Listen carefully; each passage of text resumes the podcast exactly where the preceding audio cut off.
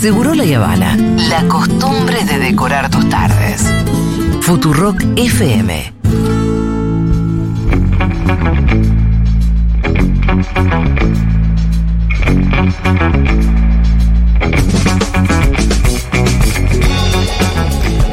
Vino hoy a ocupar, tiene el honor de ocupar el sillón del señor Alfredo Zayat hoy y tuvo la amabilidad de acercarse a Seguro La Habana el señor Leandro Renaud.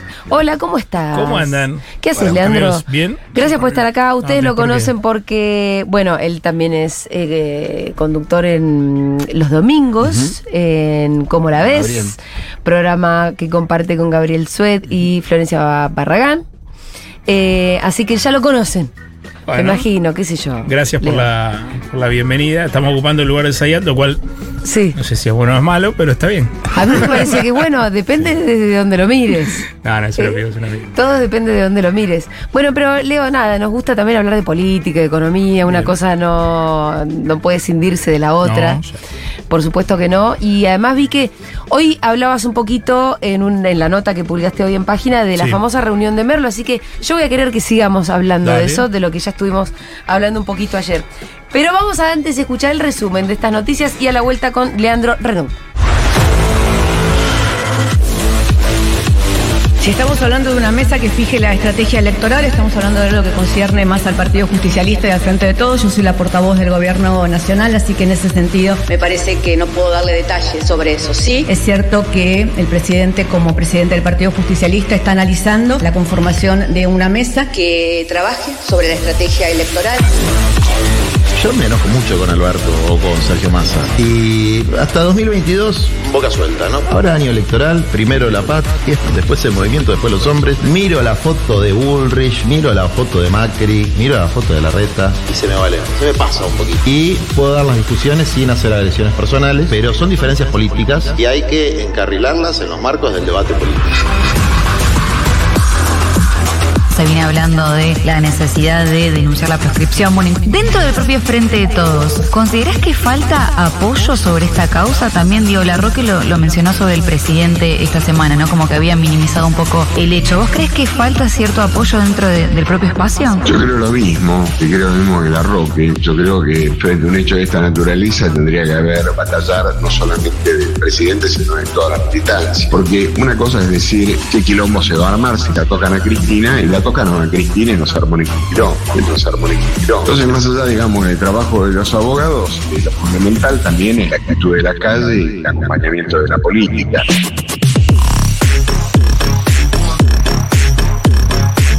Hoy la interna Juntos por el Cambio está tal vez un poco más ordenada, pero no deja de ser fuerte. Nosotros necesitamos el concurso de todos, o sea, no nos alcanza si producto de la primaria nos fraccionamos o llevamos al debilitamiento y a la extenuación y al no concurso de una de las fracciones. Necesitamos a todos. Antes le pregunté por mi ley, ahora le pregunto por SPED. Bueno, hay aparentemente conversaciones abiertas. como no se lo hizo con Cintia Houghton, ambos casos yo creo que van a estar dentro de la coalición. En el caso que estuvieran, yo ya he dicho que mi apoyo va a ser a José Luis Esper. Por supuesto, eso supone que lo va a hacer dentro de la coalición opositora. Vos pedís como demagogia que vaya el ejército a hacer seguridad interior y el ejército termina imputado por violencia institucional. ¿Está tratando de Entonces, a Patricia Bullrich? siempre dobla 180, no puede doblar 180 todas las culpas. Que por supuesto que uno siempre acepta las disculpas, pero el problema es cuál es la concepción que puede rondar en la cabeza de determinadas Militantes o determinadas personas que están dentro del espacio Juntos por el Cambio. Lo que se esconde atrás de la crítica, de que no, no vamos a poner el ejército en la calle porque Si ponemos el ejército nos puede pasar lo que pasó en otra oportunidad histórica. en el caso Maldonado Teníamos que haber hecho un procedimiento distinto. Lo que se esconde es la decisión de no tener una concepción clara de defensa de la ciudadanía, de ser firmes, de ser claros, de ser estrictos.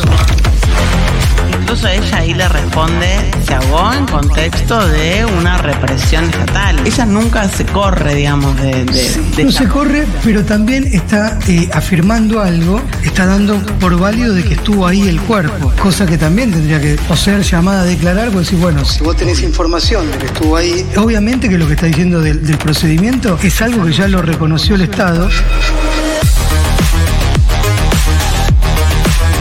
El INDEC dio a conocer públicamente los resultados del censo y puso en evidencia algo que nosotros habíamos denunciado cuando éramos gobierno, que el censo de 2010 infló los datos de población de la matanza. Esto no pasó por casualidad, pasó porque los recursos entre los municipios en la provincia de Buenos Aires se distribuyen, entre otras cosas, pero muy, de manera muy importante, de acuerdo a cuánta población tiene cada municipio. Es decir, que si el INDEC infló los números como nosotros creemos, la matanza recibió plata de más. De acuerdo a nuestros cálculos, es casi un presupuesto de un año lo que recibió de más, porque esa plata fue a un plazo fijo del Banco Provincia que el intendente tiene desde hace años en un municipio que no tiene agua potable, que no tiene cloacas, que tiene altos indicadores de pobreza.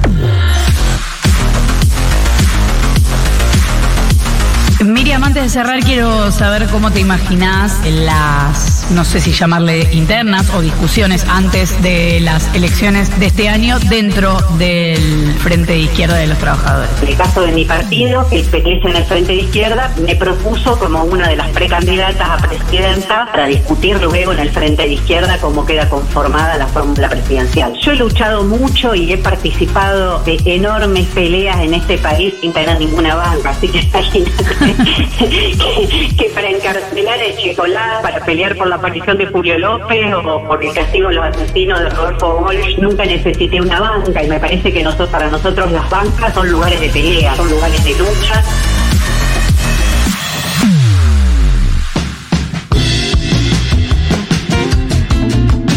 Bueno, así que Miriam Bregman va a ser candidata a presidenta. Está bien. Eh, empezaba todo esto con la voz de la portavoz, Gabriela Cerruti, hablando que el presidente va a llamar a una mesa electoral. Eh, eh, lo tenemos a Leandro Renú, acá también, especialista en periodismo económico, pero también político. Hoy escribiste Sí. una nota donde, bueno, das cuenta de cosas que se no fueron sabiendo. uno sin lo otro. Y además eso, ¿no? Pero en esta en concreto, menos economía y más de la rosca, porque seguís contando cositas que se fueron sabiendo de lo que fue la reunión en Merlo. ¿Qué es lo que mm, te va pareciendo? ¿De qué se trató esa reunión ya con algunas horas más de distancia y con otras informaciones que te van llegando? Bueno, de un, ¿Cómo se de ¿Dónde? De un montón de cosas. A ver, dale. Lo primero es, eh, todo lo que voy a contar es información que pasó en la reunión. Sí. la discusión que hay hoy, digamos, pa- para, para entender qué es lo que pasó en Merlo es dónde está el eje de poder del Frente de Todos hoy. Esa para mí es hoy la discusión central. A partir de eso vos decís, bueno, ¿faltaba alguien en la reunión? Yo diría que no, porque está la presunción de, bueno, el presidente no estaba. El presidente Alberto Fernández, el presidente del PJ Nacional.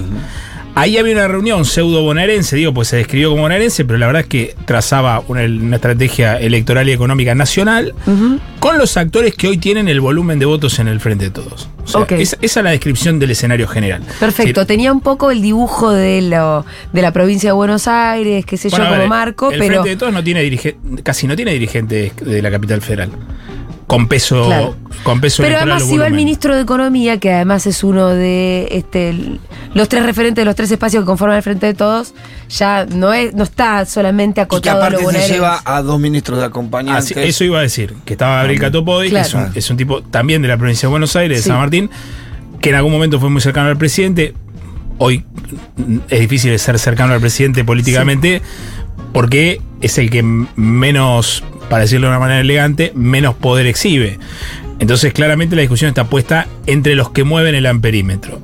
Eh, ahí lo que pasó fue, digamos, la figura de masa es particular para mí en el análisis y en lo que pasó, eh, porque hay una relación hoy entre Cristina, Massa y Máximo Kirchner que es muy fluida. O sea, hablan todos los días. Y Sí. no es, y no es una. No es verso esto. No es una sanata. Y no de Hablan todos ahora los días. tampoco, Y será de cuan- unos años atrás. Y cuando no hablan todos los días es porque pasó algo, digamos, pero pasó algo que en sus vidas privadas, supongo, ¿no? Por. Eh, y a mí el dato que más me impacta de esa reunión es la evaluación que el kirchnerismo hace sobre la gestión de masa. Y esto hay que mirarlo para adelante, con el, Sí. sobre todo con el tema de inflación. ¿Se acuerdan que el año pasado la, la, la idea era, bueno, si el Frente de Todos se va a romper por algún lado, lo más probable es que se rompa en la tensión histórica que había entre el masismo y el kirchnerismo. Esto varios años atrás. O sea, Bueno, a ver, el A- año apenas pasado- arrancó. Apenas sume masa. Sí, la, sí, él- La, la pregunta era: ¿Cristina lo va a bancar? ¿Hasta cuándo lo va a bancar? Esa pregunta no existe más. No. O sea, lo banca. Lo banca. O sea, no solamente banca él, sino que banca el proceso de estabilización político-económica. Quiero decir, ¿qué es lo que se habló en esa reunión? Que hay un frente de todo más allá de los resultados solamente inflacionarios. Recordemos que Argentina estuvo el año pasado, en julio, cuando Guzmán se fue del Ministerio de Economía, al borde de la hiperinflación. Y no es una exageración. Fue un ministro de Economía que agarró el Twitter el sábado a la tarde mientras la presidenta daba un discurso y renunció por una red social. El presidente sabía de la renuncia, no sabía que lo iba a hacer por Twitter. Imagínate que era lógico que estallara. Y de ahí hubo una disparada inflacionaria de 7,4 y un riesgo que fue un riesgo político para todo el frente de todos. Desde ese momento se limaron una serie de asperezas y Massa llega al cargo con el consenso sobre todo de Cristina y de Kicillof y de Máximo Kirchner. Entonces lo que digo es, eh, lo que se charla en Merlo es cómo va a ser la construcción política electoral del Frente de Todos. Yo diría que de gestión casi nada, porque que- queda muy poco tiempo, digamos, al gobierno de Alberto Fernández quedan ocho meses de gestión, nueve meses de gestión. Esa ya está jugada. Ahora, ¿qué es lo que, va, que puede pasar? Dos o tres cosas. La primera es, Massa en la reunión dice una definición que, después si quieren la explicamos un poquito, que es, hoy es incompatible ser ministro de Economía y candidato a presidente. Sí. Yo a veces soy un poco duro con la mirada que el kirchnerismo tiene sobre Massa, porque pareciera que están hablando de un personaje que, que es un piche en la política.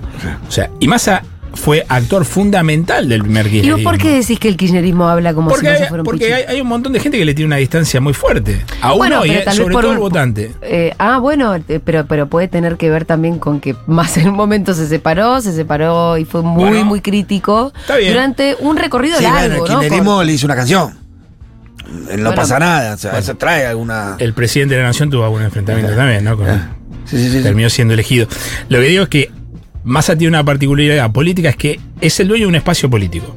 Vos cuando hablas con Massa, Massa dice, mira, yo represento a los sectores medios. Sí. Él sabe bien a dónde está dentro de la Alianza del Frente. Él sabe que muy a la izquierda no se puede ir, muy a la derecha tampoco se puede ir.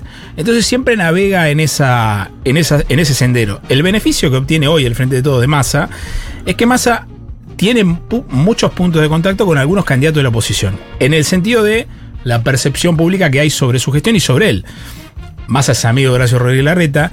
Y si uno lo ve en la línea fija, la manera de Massa no es tan distinta a la de Larreta. En el sentido político. Sí la concepción económica, que no es menor. Que la concepción económica también es, fluida, ¿no? Como por ahí el masa de hoy no es el masa de hace dos años. Bueno, yo, yo ayer le hacía una pregunta a alguien muy cercano a Cristina de. Para entender políticamente por qué Cristina, entre comillas, perdona. ¿No? O sea, ¿por qué, por qué Cristina tiene una visión distinta sobre gente que la enfrentó públicamente y de manera fea, digamos? Los casos de Massa y, de- y del presidente fueron. fueron, fueron- Sí, fueron feos. ella perdona mucho más que su propio votante. ella perdona más que su. Pero el tema es por qué, digamos. El, el tema es. Eh, Massa ganó una elección.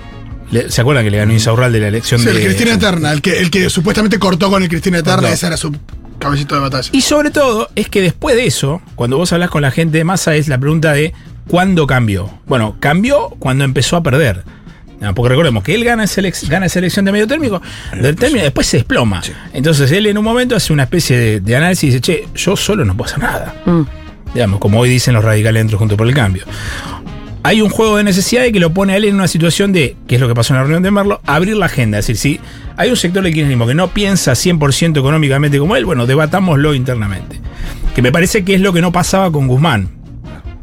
Además de que Guzmán era un tipo de la academia que se había metido a nadar entre tiburones cuando venía de otro lado. Sí, digamos. sí, sí. Era compleja la relación. Entonces, Venía de Princeton. eh, claro. O de no sé del cuál. De. Colombia, eso. Eh, entonces, digo, o sea, hay muchos factores que van a confluir en una unidad, si quieren, un poco a la fuerza, una unidad electoral.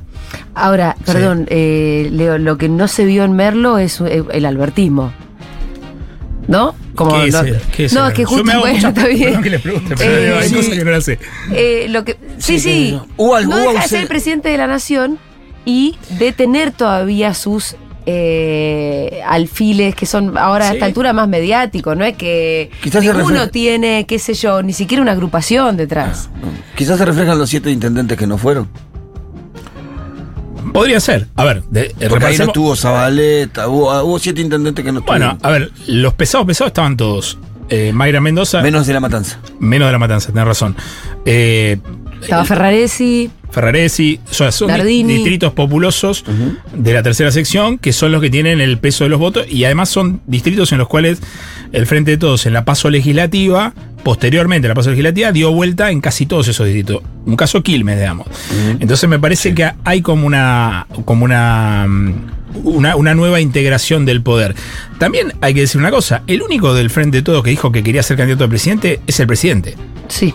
O sea, no hay ningún dirigente del Frente de Todos que haya dicho: Yo quiero ser candidato a presidente. y ni siquiera lo dijo, ¿no? ¿O sí? Bueno, lo de- deslizó que. Lo desliza, ¿viste? que- o sea, es al que más se le nota, obviamente. Voy un paso más allá. Sí. Es el único dirigente del Frente de Todos que pidió una interna dentro del Frente de Todos. Sí. Sí.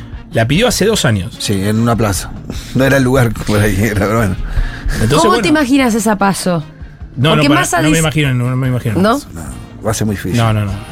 Sin No paso, ah, entonces. no porque, de nuevo, eh, el- el- el- lo que tiene a favor el gobierno, recordemos que se dilapidó tres cuartos de la gestión en peleas internas que para Sí. mí fueron el peor enemigo que el gobierno tuvo. Sin duda. Pero para entonces, para, retomemos un poco la idea de la que venís. Vos venís diciendo.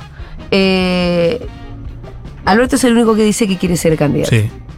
Massa dijo que no puede ser Massa dijo que. candidato de ministro de Economía. Exactamente. Entonces, ¿qué está diciendo Massa? Bajate, Alberto, porque yo no te puedo competir, no le puedo competir al, al presidente. No Bajate so- vos. No solamente Sí, todo el mundo dice, vos no- al, al que le sirve el café Cristina y dice, che, presidente, bajate, no Ayer, seas candidato. ayer Capitanich también decía, bueno, no puede el presidente competir con sus ministros, con ninguno de ellos, con nadie que forme parte de... eh, lo que está diciendo Capitanich ahí es Alberto Bajate. Totalmente. Es eso lo que está diciendo. Yo no está diciendo Yo Bajate, ni, ni Guado más, Bajate. más para el otro. Cuando escuché el- el- el- la frase entera de Capitanich. Pero en realidad Pero al la- revés. eso fue la primera vez. La primera Ah. vez se entendió, dio dos declaraciones. Ah, la, primera fue la, más, primera. la primera fue la Era más que ministros. Como diciendo, che, puede ser candidato el presidente. Sí. Claro, y los ministros no deberían ser candidatos. Y la segunda fue al aclarada acá mismo con Flor Halfon. Ah. Y no se terminó de entender, pero se entendió un poco más que en realidad era Alberto Bajate. No podés competir con tu propio ministro. Totalmente. Y respecto a lo, a lo económico político, yo digo lo siguiente. La relación de Cristina y Massa y Máximo no es de ahora. No. Es de muy atrás. Es más, yo siempre cuento lo siguiente, que hay como una tendencia, siempre hay una sobre, sobre exageración mediática sobre lo que Cristina hace o deja de hacer, cuando es un personaje que no habla casi con nadie. No, ah, muy poca gente habla con Cristina, es decir, muy poca gente sabe qué es lo que dice. Sí. Entonces, eh, el tipo que más enfrentado estaba con Martín Guzmán no era Cristina, era Massa. O sea, el primero que dijo, che, esto así no camina, Mm. era Massa. Presidente de, de. Cuando de la era, Cámara de pres- Diputados. cuando era presidente de la Cámara de Diputados y se había reunido varias veces con Guzmán. O sea, lo que pasó en realidad, si uno lo ve eh, más allá de lo traumático que fue para el Frente de Todos, es que hubo un- una depuración casi natural de los problemas. O sea, cuando se pedía que salgan dos ministros, que eran Guzmán y Culfas, uno era por una cuestión netamente personal, eso Cristina no va a poder explicarnos nunca de otra manera. A Culfas no lo quería. Bueno, le escribió un libro en contra. Bueno, pero uno puede escribir un libro con matices, uno puede hacerlo. No, sí, Hasta pero. puede- Sí, hasta- la, la- la- habría que jugar Alberto la también le había escrito un libro en contra, ¿no? Habría que jugar la gestión más Pero es que vos decís, para. Además, también veníamos diciendo que Cristina, para el armado del frente de todos, tuvo que perdonar un montón de gente sí. que le había hecho un montón de maldades. Culfas había escrito un libro Muy bastante en el contra. kirchnerismo, sí. Muy duro. Igualmente veníamos diciendo que eso a Cristina en un punto no le molesta. Por eso es que vos decís, no me explico lo de Culfas. Porque Sí. si buscas explicaciones las sí me, explico, sí me explico más lo de Guzmán.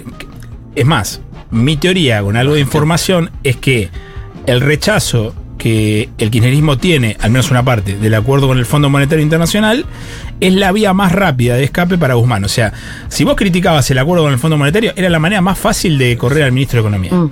De hecho, Massa está ejecutando el plan del Fondo Monetario Sí, sí. Internacional. No se o sea, y, y el kirchnerismo no está diciendo ahora, che, Massa es el culpable de cumplir esas metas. Lo que está diciendo es, Massa heredó un problema del macrismo, de deuda, que Guzmán ejecutó y negoció mal y está haciendo lo mejor que puede. O sea, está bien marcada esa diferencia. Entonces lo que digo es, lo que pasó es un ordenamiento casi natural que si uno lo ve más para atrás, al frente de todos le tendría que haber pasado antes. Porque cuando gana el frente de todos, ¿cuál era la teoría? Si Cristina está muy, muy presente, los medios van a decir que le interviene el gobierno Alberto Fernández. Bueno, eso podía pasar dos meses, tres meses. Después se tendrían que haber sentado a hacer esto mismo que están haciendo ahora, distribuir el poder sobre ministerios y sobre Sí. reuniones más importantes. Pues la verdad es que Cristina en este gobierno nunca tuvo un ministro de peso de ella. O sea, decís- en las áreas económicas, Sí. ¿eh? después tuvo en otros lugares. Eh, cuando decís deberían haber hecho lo que esto que están haciendo ahora, ¿es Sí. porque efectivamente sentís que esta vez sí lo están haciendo? Sí, el tema es si el tiempo le da o no le da. Yo tengo alguna duda igual. A ver. ¿Vos te referís al, al llamado del presidente a la mesa política? No, no. Ah. yo- a Al- ver, ya con, empezar con la reunión de Merlo, digamos. el- a ver, el- Porque claro, una es respuesta a la otra, me parece. El presidente tiene algo que le molesta a Massa y a Cristina, que es la relación con los medios. O sea, cuando vos estás en el medio de una crisis, vos no puedes comunicar a través de los medios de comunicación. De hecho, las noticias que circulan en los últimos dos días de está bien la mesa nacional, pero yo igual quiero ser candidato, eso está circulado de la Casa Rosada. En el medio de un frente de todo, que es lo que está tratando de hacer, che, esto no lo hagamos más, digamos. Hablemos entre nosotros si, si queremos recomponer un poco la historia, en vez de seguir en vez de seguir jugando en los medios, digamos. Está todo el tiempo esa idea. Al presidente, lógicamente, le cuesta mucho salir de esa lógica, porque los que conocen su carrera saben que siempre tuvo una vinculación muy directa con los medios de comunicación, que siempre tuvo un rol parecido, entonces le cuesta mucho salir de ese eje. Em, Cosa que Massa sí lo hizo. Bueno, Massa, yo siempre digo lo, Massa pegó un Massa que es giro que- muy, muy fundamental respecto a eso, porque él era de los que se, pasa, se la pasaba en la tele y vivía de eso. Sí. Y ahora el chabón hace todo lo contrario. Entendió Además- más la lógica kirchnerista de ese. Sí, y además Massa eh, lo que tiene es que le pueden hacer entrevistas todos y él va a decir siempre lo que él quiere decir. Sí. O sea, Nunca te va a responder una pregunta, va a decir lo que él quiere. Por dos cosas. Hay algunos que le tienen más simpatía, incluso periodistas que están vinculados a la oposición, no le preguntan cosas que a otro le hubiesen Sí, se preguntado. habla mucho de América en ese caso, por ejemplo. No solo, digamos. Es un tipo que en general a los medios mal no le cae. Entonces eso ayuda un poquito. Si, el, si la ministra hubiese sido Batakis el poco tiempo que duró, hubiese sido una carnicería sobre, sobre Bataki. Eso también obviamente tiene una lectura que es que el poder político pesa. Digamos, Massa no es Bataki, Massa no es eh, Guzmán. Massa no es ninguno de los anteriores. Eh, entonces me parece que el escenario está planteado así. A mí me da la sensación, y esto es un dato que me parece que es interesante, la inflación de del mes de enero va a dar 5.3 o 5.5. Recordemos que venimos de diciembre 5.1. 5.1. Y de noviembre 4.9. Lo se que suponía que tenía que seguir bajando. se ¿no? suponía, va a ser el segundo mes que suba. Ahora, ¿qué va a decir Massa sobre eso? Va a empezar a decir que en realidad cuando él agarró la gestión, la inflación estaba en 7.4, con riesgo de hiperinflación. Sí. Y que el, el proceso de estabilización lleva tiempo, no quiere, obviamente, o sea, sabe que cometió un error cuando dijo... Lo de inclusive en la- abril con un empezar 3 a- adelante. Inclusive en la entrevista que hizo en esta radio, fue la primera vez que lo dijo el el tres domingo. adelante. En comunidad con el 3 adelante, bueno, eso no va a pasar. O sea, eh, No va a ser- pasar no va a ninguna pasar La en sequía, la abril. sequía va a ser un argumento. Podría ser. Yo, yo insisto. Va a en- haber un montón de cosas, Claro, en yo realidad hay un insisto- montón de ver, cosas. ¿Cuál es el mayor problema que tiene este gobierno? La interna política. Sí. Yo siempre digo lo mismo. Cristina, no se olviden que ella decía: ¿Ustedes qué quieren? ¿Crecimiento con inflación o quieren no crecer nunca? Está bien, la inflación era mucho menor a la de ahora. grande. En Argentina no hay proceso de crecimiento sin inflación. El problema es que la inflación, Macri te la dejó en casi 60 puntos, tomó un proceso de deuda que te condicionó toda la gestión, tuviste en el medio algunos factores y era lógico que te fuera alta. Eh, entonces digo, si uno se pone a ver el escenario de la economía en general, ¿cuál es la diferencia entre el gobierno de Macri y el gobierno de Alberto Fernández en el sentido de inflación? Que vos hoy salís a la calle y ves restaurante lleno. Y si ven los números de supermercados y los números de actividad económica, tienen tres años de crecimiento sobre cuatro. Y vos decís, ¿cómo puede ser que en un escenario de 100% de inflación esté mejor que en uno de 50? O sea, eso pasa porque la política de ingresos, aún en un proceso de 100% de inflación, no perdió tanto como perdió en la era Macri. Recordemos que Macri perdió 20 puntos 20 el salario y ese arrastre todavía lo tenés. O sea, que pe- perdió 20 puntos Macri, no es que agarró a Alberto No lo recuperó. No lo recuperó. De hecho, siguió volvió- perdiendo, con Bueno, menos claro. aceleradamente, pero siguió perdiendo. Entonces esa pérdida de 20 más lo que perdió con la inflación ahora eh, es un condicionante, pero ahí está la gran diferencia en por qué se ven distintos los periodos. Porque todos dicen, bueno, no se puede ganar una inflación, una elección con 100% de inflación. Bueno, se verá. En la provincia de Buenos Aires, en la, en la reunión de Merlo, lo que tenían era números bastante positivos en general ¿Sí? de la elección bonaerense. Porque también los que Ahora, están la otra pregunta juegan. es, ¿hay alguna posibilidad de que Axel ganes y, y no se gane la presidencia? Y si lo ves en perspectiva histórica, yo te diría que no, pero No, yo creo no que esta pasó sí. nunca, salvo con Rucao Pasó una sola vez. Eh, Ayer decíamos que la política también como nosotros, nosotros siempre, de alguna manera, para analizar, buscamos categorías de cosas que ya Sí. pasaron o de análisis y demás. Pero la verdad es que siempre te sorprende, siempre puede pasar algo nuevo. Los límites de la política son mucho más flexibles.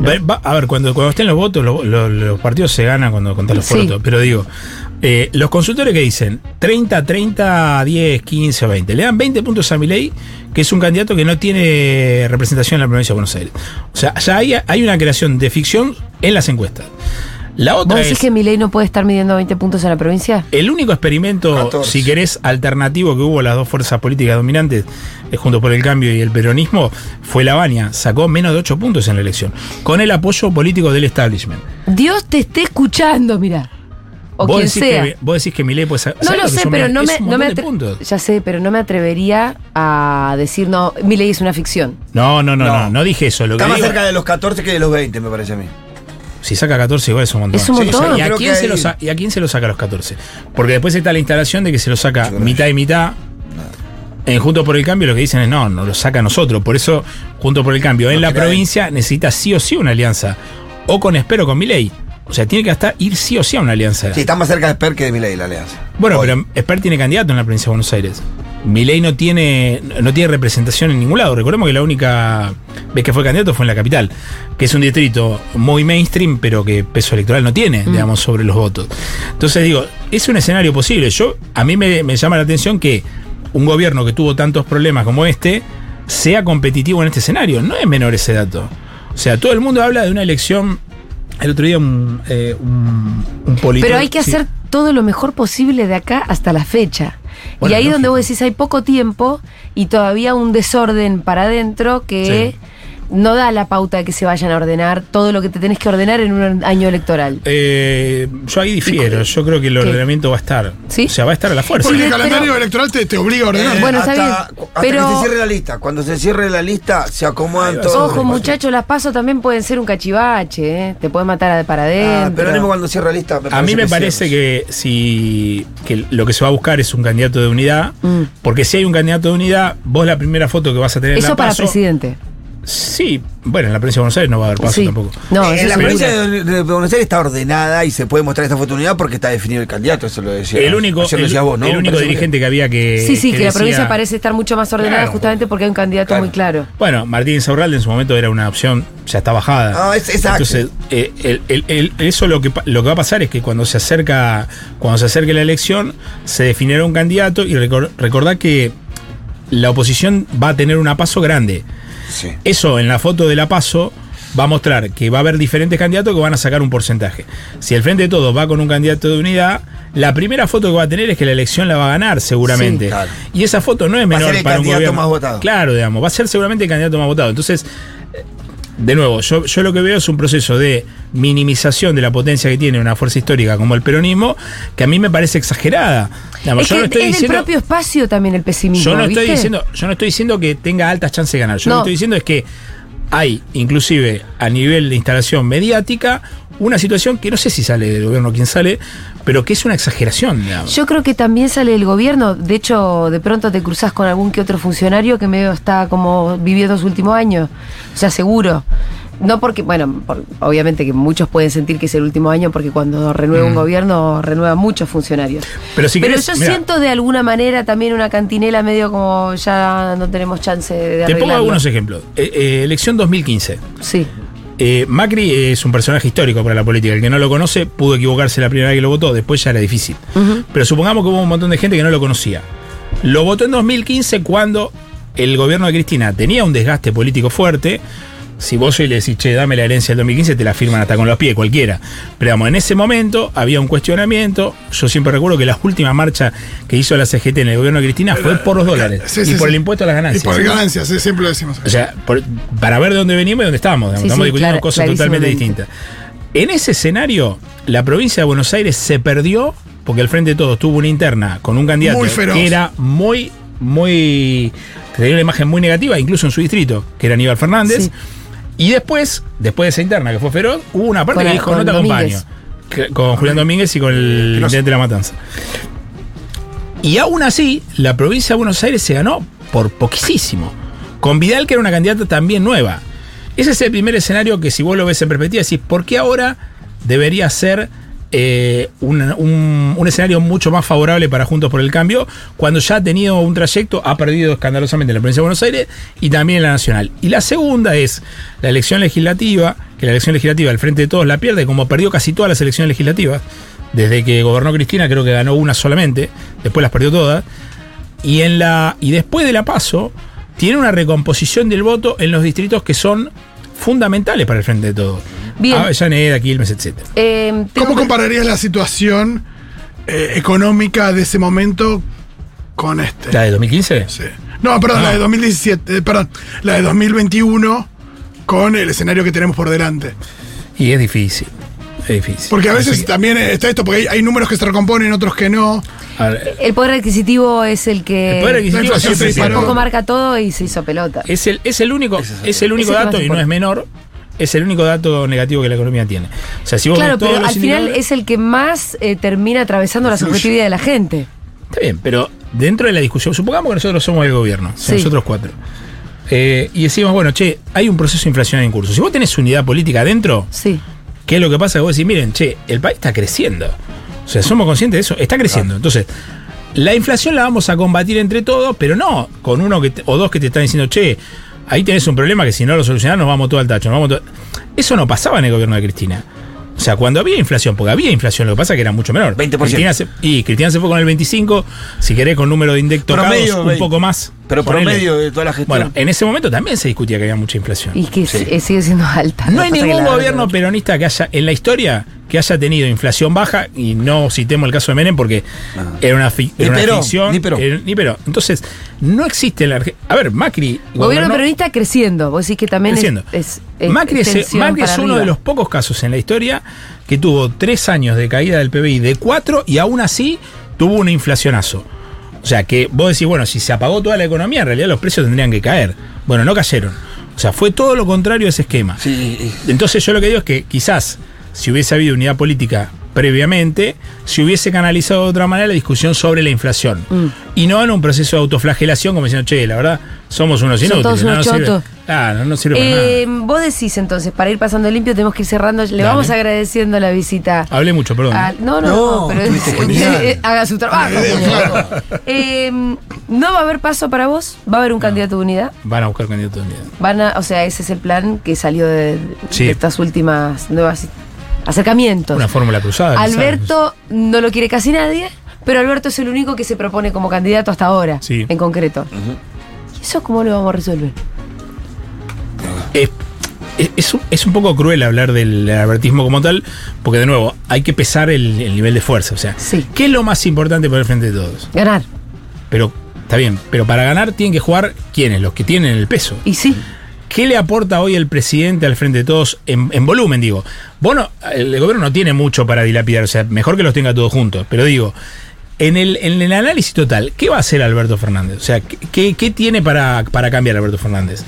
O sea, es el presidente, él puede decir, bueno, eh, si no me dejan ser candidato, yo hago tal cosa. ¿Y qué va a hacer? Y pero Digamos, anda, lo que anda a tiene es explicárselo a él igual, ¿no? bueno, lo que tiene es poder de veto. Eso es lo que tiene, digamos. En, en eso sí podría dañar. El asunto es ver hasta dónde. Yo creo que no, no, no lo veo al presidente en una dinámica obsesiva sobre la candidatura. Me parece que sí, cuando se ve tan bombardeado de diferentes frentes, por lo Claro. menos dice, Sí, che, Intenta padre". armar, me parece, un escenario con actores que no sean los que determina una parte de la. Creo que el llamado de la mesa a esta política va a tener más con el- la concurrencia de los gobernadores, de incluir actores Lo de los que gobernadores le va a den ser otro central. volumen. Ayer Massa se reunió con mesa. cuatro gobernadores. Mirá. Va a ser solamente el principio. Por eso. Ahí se O sea, reunió- ahí licúa un poco el poder. Me, me- ¿Hace reuniones bilaterales o se junta con todo? No bilaterales. Ayer Ajá. hubo foto con Silioto, con La Pampa, con UNIAC. Ah, bueno. eh, Ahí. el gobernador de San Juan. Eh, se me está perdiendo algún otro. Vos eh, con decís Quintela que, también. que ahora Massa parece candidato, pero repite una y otra vez que no quiere serlo. Bueno, y si no, te cortan la cabeza. Digamos, eh, Junto por el Cambio tiene una obsesión, que es que Massa no sea candidato. Es más, se lo pidió la mesa de enlace, el va del campo se lo pidió. Sí, le dijo- sí, sí, le pidió la garantía. Explícitamente. Qué locura Sí, sí, eso, sí. ¿eh? Y hubo, locura, ¿no? hubo Una un caso de un diputado que, eh, ante la desesperación, en el medio del- de cuando estaba retirándose de la Cámara de Diputados, le dijo: Le pido por favor que no sea candidato. Ni había ¿Se lo asumido. piden porque lo ven competitivo, porque ven que puede ganar? ¿Por qué lo Siempre es mejor no jugar contra uno parecido. Claro, por los vínculos y todo. Si eso. vos tenés uno parecido y ese parecido tiene la fórmula, ya sea de que vaya de vicio de presidente, un dirigente del kirchnerismo que tenga ese perfil, Guado de Pedro, Anabel Fernández Sagasti, el, el cuadro que sea, que son todas personas que tienen una reputación bastante importante en general en todo el poder económico. Y es complicado. No, digamos. porque aparte eh, los actores económicos. Que, que te juegan en contra con Claro, Massa por no ahí- te jugarían No, y también. por ahí, no, y por ahí te quieren. Y por ahí, eh, eso, quiere- hay que ver con quién quiere jugar, pero él prefiere jugar con Massa. A mí me interesa dejar una idea final que me parece que es importante. Cristina dijo hace un tiempo, no es tan difícil ganar una elección, cada vez es más difícil gobernar. Está el ejemplo de Brasil, acá va a pasar lo mismo.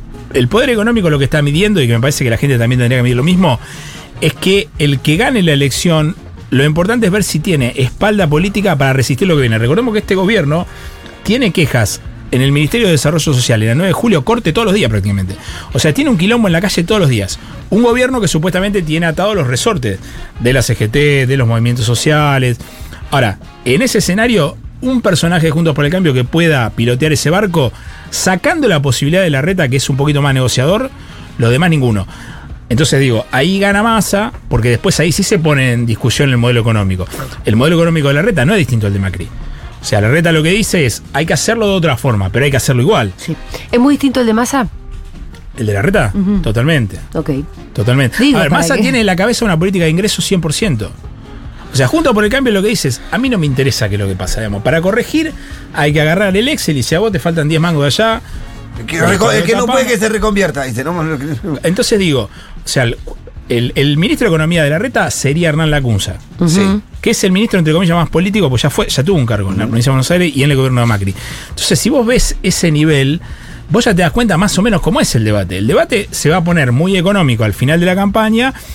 Y vayan viendo también que en la reunión de Merlo ya todo el mundo dice, es nosotros contra el macrismo. Esa va a ser la disputa que va a haber. Claro.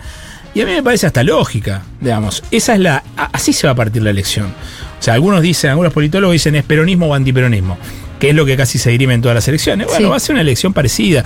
Yo no veo una, una elección muy distinta, porque además el macrismo lo que dice es la gente no se acuerda lo que pasó en 2015-2019. Sí que se acuerda. Hay que esperar a llegar al momento de votar. Porque lo que pasó en el periodo 15-19 no fue una cosa sino más, ¿eh? Entonces digo, hay que esperar un poquito para ver cómo, cómo decanta la situación y después, bueno, cuando se cuenten los porotos, vaya a saber. Leandro Rerú pasó por Segurola y Habana. Muchas gracias. ¿Cuándo vuelve? ¿Cómo la ves? Eh, según me dice el conductor del programa Gabriel Soy, el 5 de marzo. Bueno, Muy bien, bueno. listo. Esperamos con ansia. Robamos contrato, entonces estamos muy contentos.